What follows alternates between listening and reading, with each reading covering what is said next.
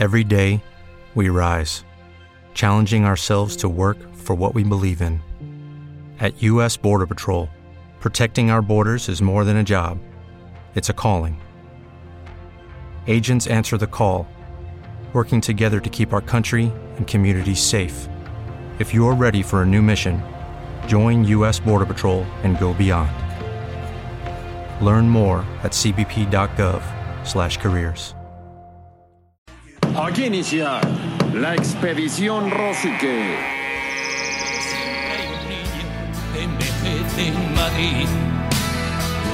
Pero siempre hay un vuelo. Pero siempre hay un coche que derrapa en Madrid.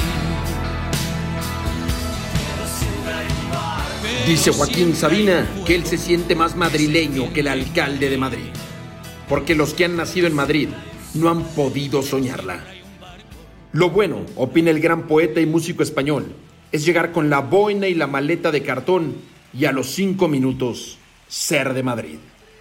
En mi caso, agregaría esa brillante reflexión del maestro Joaquín Sabina, quien es un destacado colchonero, que sentirse de Madrid implica una obligación moral, la de elegir entre el Real Madrid y el Atlético, es decir, escoger entre dos maneras muy distintas de interpretar la vida y vivir la pasión por el juego.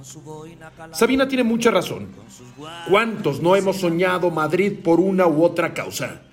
Ya sea por las chicas que pasean por la Puerta del Sol o por el Estadio Santiago Bernabéu.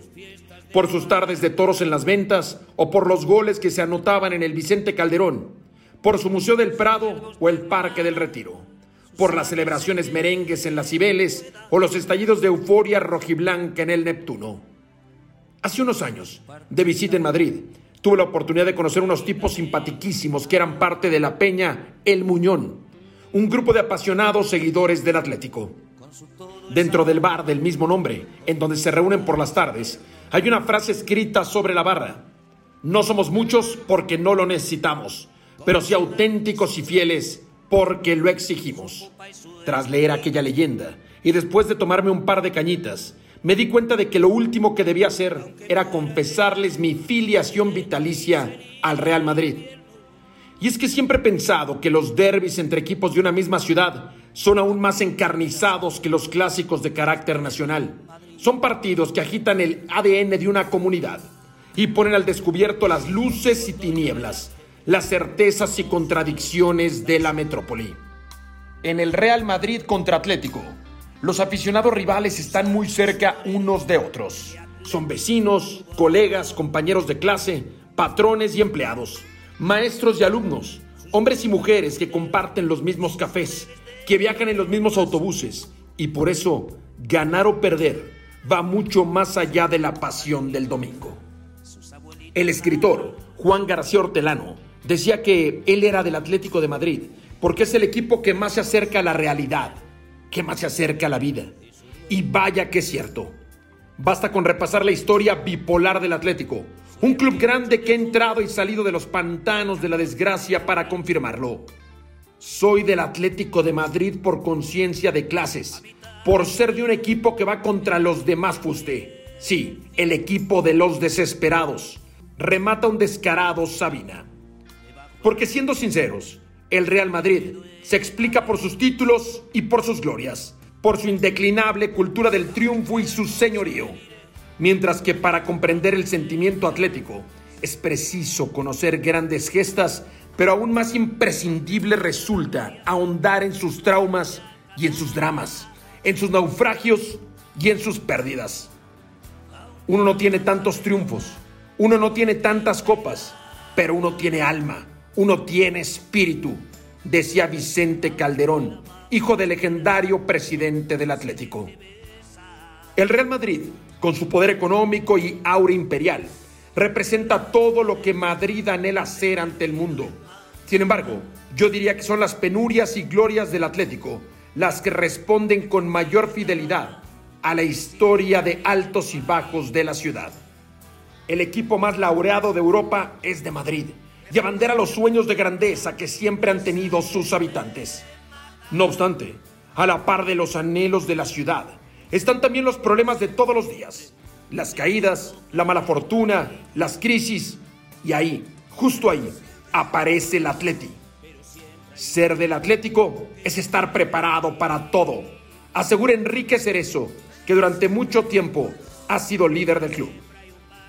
Entre estas ambivalencias y contradicciones es donde respira el fútbol madrileño y donde late una de las rivalidades más interesantes y complejas del fútbol mundial. Y es que algo tienen Madrid y su gente, que son capaces de fascinar a sus visitantes y marcar la vida de sus ciudadanos. Porque como dice Joaquín Sabina, siempre hay un tren que desemboque en Madrid. Siempre hay un sueño que despierta en Madrid. Siempre hay un viejo que renace en Madrid. Por eso yo me bajo en Atocha. Yo me quedo en Madrid. He llorado en Venecia, me he perdido en Manhattan. He crecido en La Habana, he sido un paria en París. México me atormenta. Acabas de escuchar el relato Yo me bajo en Atocha, escrito por Antonio Rosique.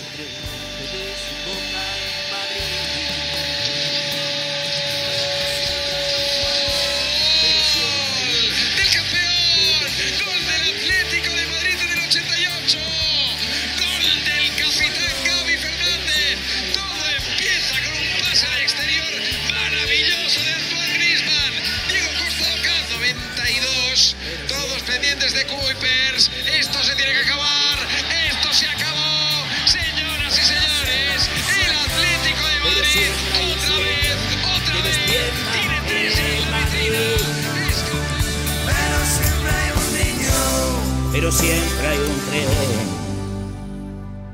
que desemboca. With Lucky Land slots, you can get lucky just about anywhere. Dearly beloved, we are gathered here today to. Has anyone seen the bride and groom? Sorry, sorry, we're here. We were getting lucky in the limo and we lost track of time. No, Lucky Land Casino, with cash prizes that add up quicker than a guest registry. In that case, I pronounce you lucky. Play for free at LuckyLandSlots.com. Daily bonuses are waiting. No purchase necessary. Void where prohibited by law. 18 plus. Terms and conditions apply. See website for details.